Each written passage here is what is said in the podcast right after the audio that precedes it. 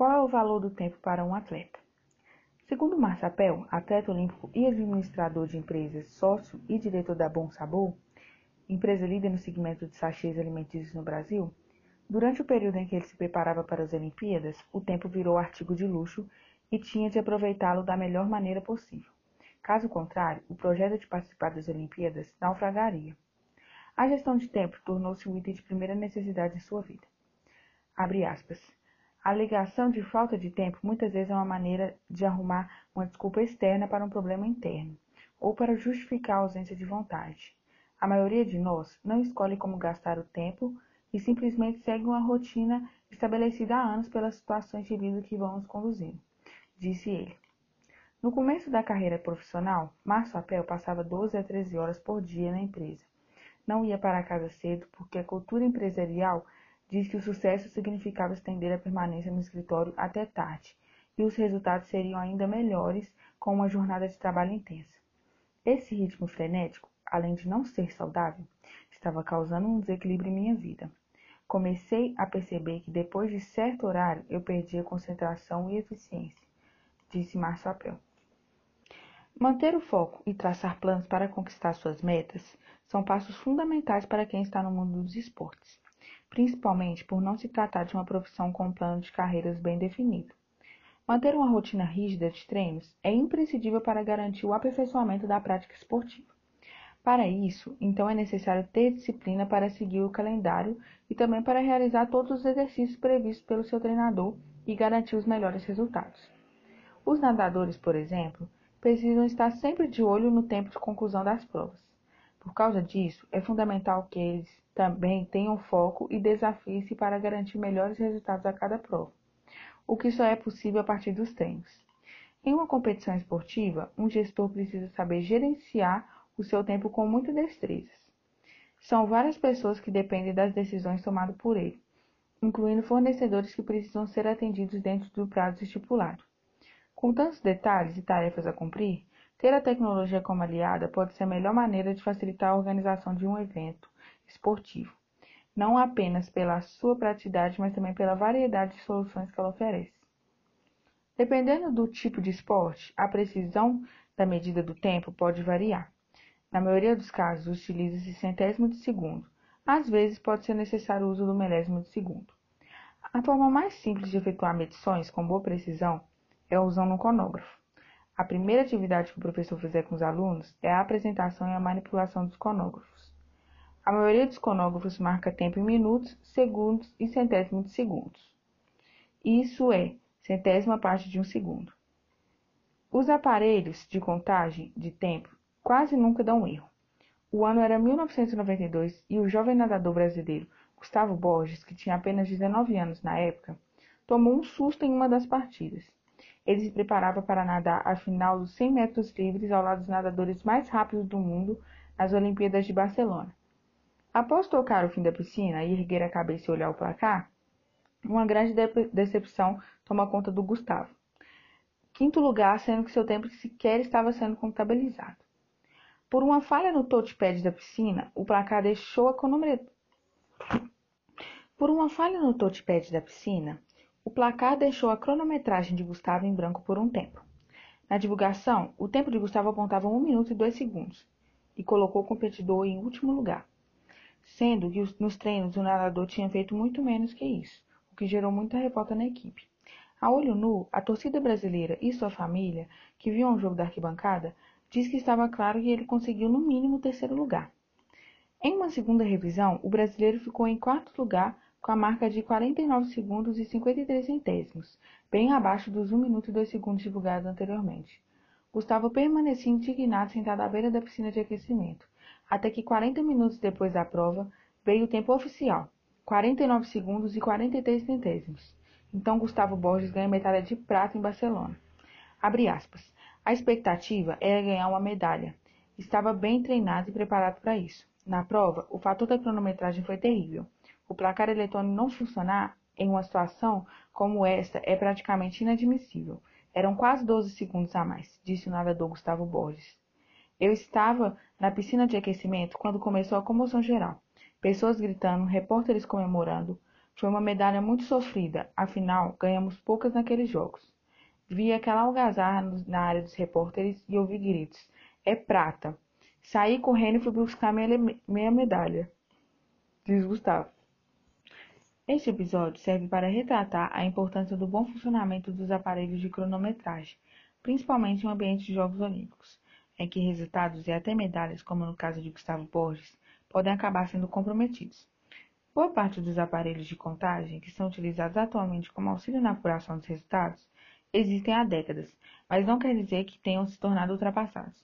Caso contrário, eles ainda são referências métricas do esporte e a cada ano vêm sendo constantemente aperfeiçoados para garantir maior uniformidade de resultados.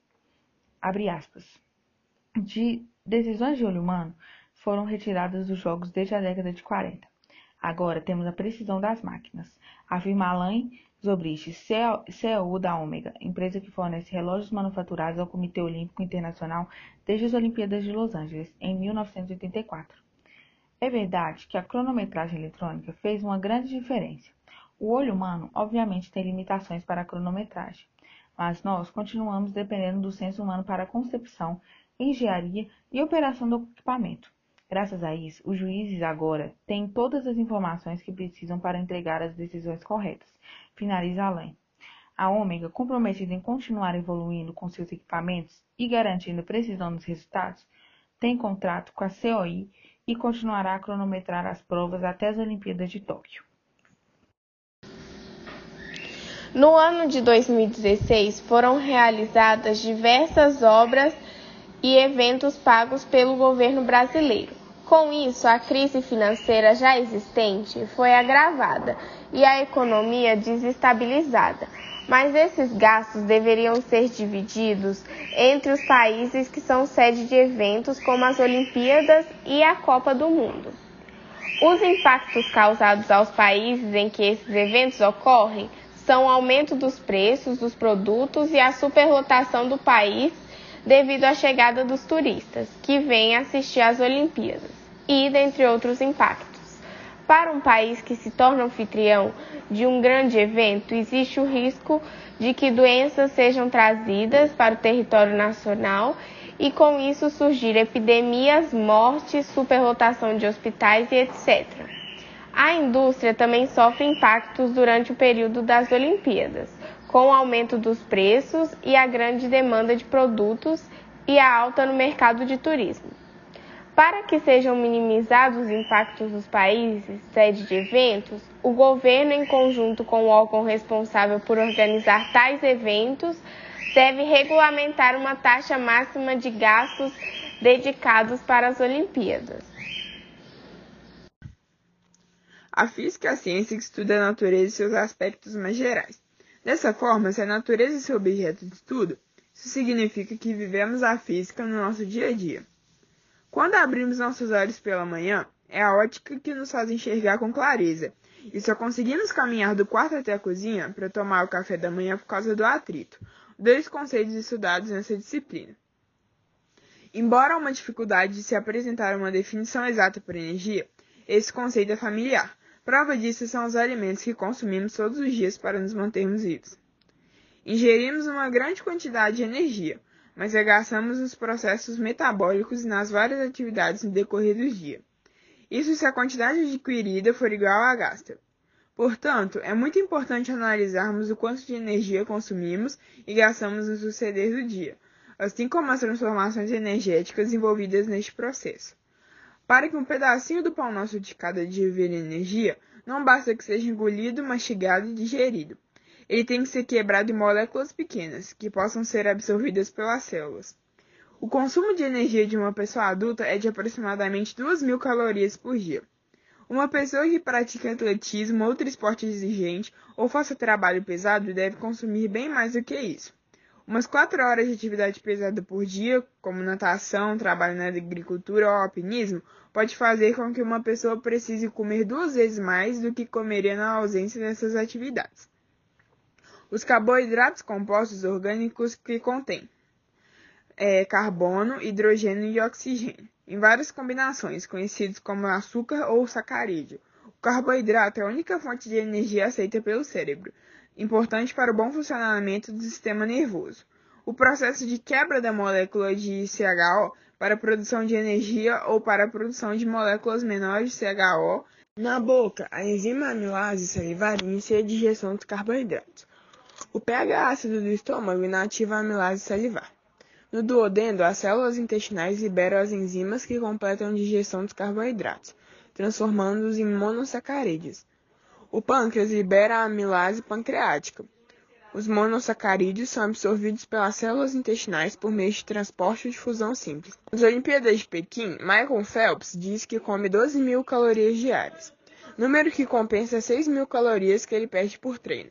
Ou seja, o atleta precisa de uma dieta equilibrada que forneça os nutrientes que ele precisa para gerar energia e para realizar todas as suas funções corporais, incluindo os macronutrientes, gordura, carboidrato e proteína, os micronutrientes, vitaminas, sais minerais e água.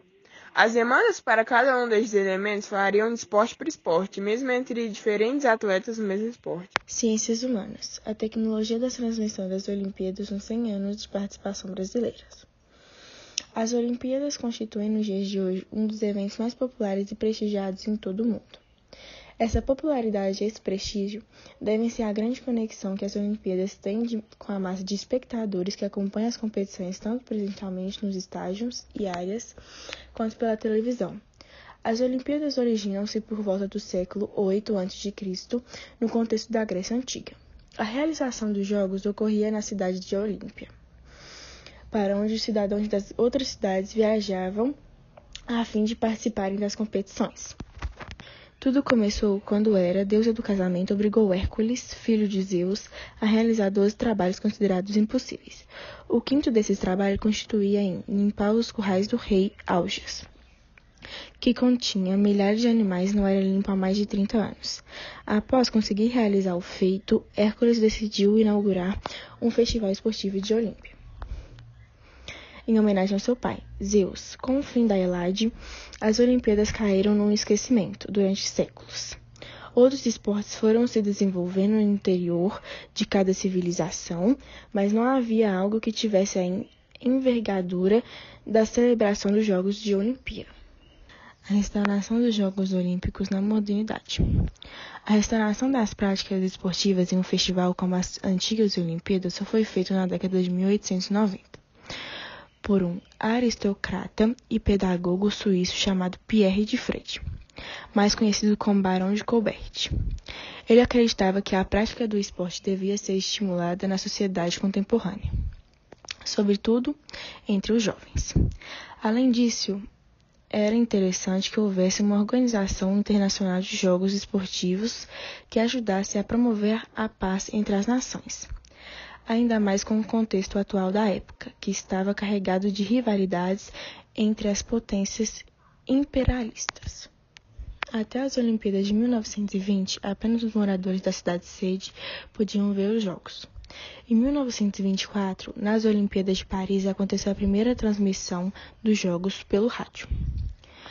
Os Jogos de Berlim, em 1936, foram os primeiros a serem transmitidos na televisão mas apenas os alemães conseguiam ver. A primeira Olimpíada, transmitida ao vivo, ocorreu em 1972, nos Jogos de Munique. Na, na, época, a Rede Globo comprou os direitos de transmissão das competições. Algumas provas foram transmitidas ao vivo. E os telejornais Hoje, Jornal Nacional e Jornal Internacional apresentavam diariamente boletins sobre o evento.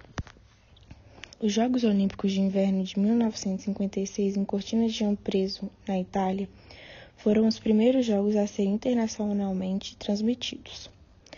A transmissão dos Jogos Olímpicos de Inverno de 1960 em Scone Valley, nos Estados Unidos, foi a primeira que teve seus direitos vendidos para uma emissora de televisão.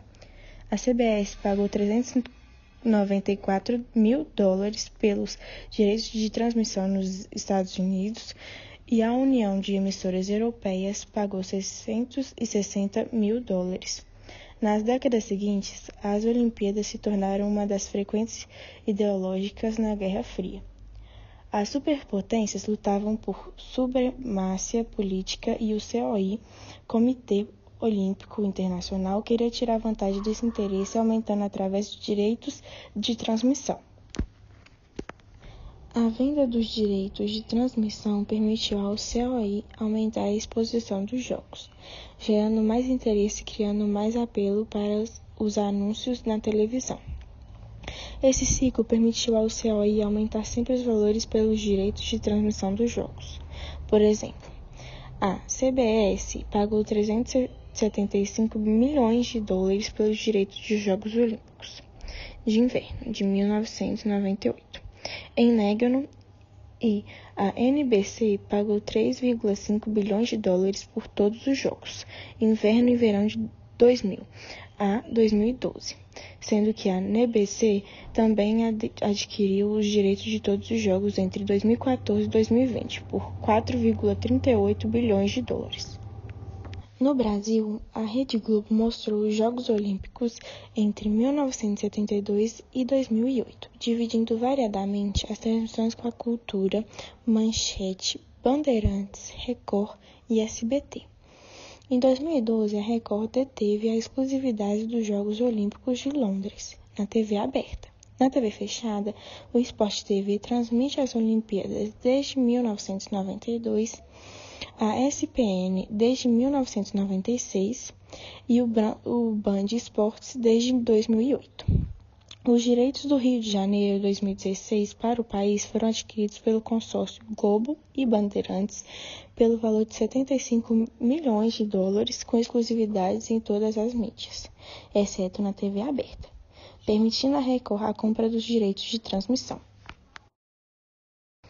Rio 2016 representou a maior cobertura televisiva de todos os Jogos Olímpicos anteriores, com quase 350 mil horas totais transmitidas globalmente, superando em muito as 2 mil horas que foram transmitidas para os Jogos de Londres 2012.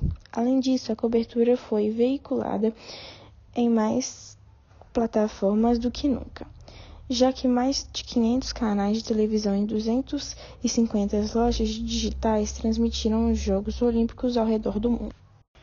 Representando a maior operação de transmissão até o momento, o Rio envolveu mais de 7.200 funcionários da OBS, Além disso, tendo o desenvolvimento de plano de produção para cobrir todos os 28 esportes olímpicos, incluindo as novas adições Golf e Rugby Sevens. A OBS utilizou mais de mil câmeras para a cobertura dos Jogos do Rio. Os Jogos de 2020 são uma oportunidade para o Japão impressionar o mundo em áreas não diretamente relacionadas às Olimpíadas. O comitê espera que o evento funcione como um fórum para exibir um amplo e diversificado leque de inovações tecnológicas. Isso inclui veículos, movimentos a hidrogênio, equipamentos para tradução em vários idiomas e dispositivos voltando ao de Big Data no esporte.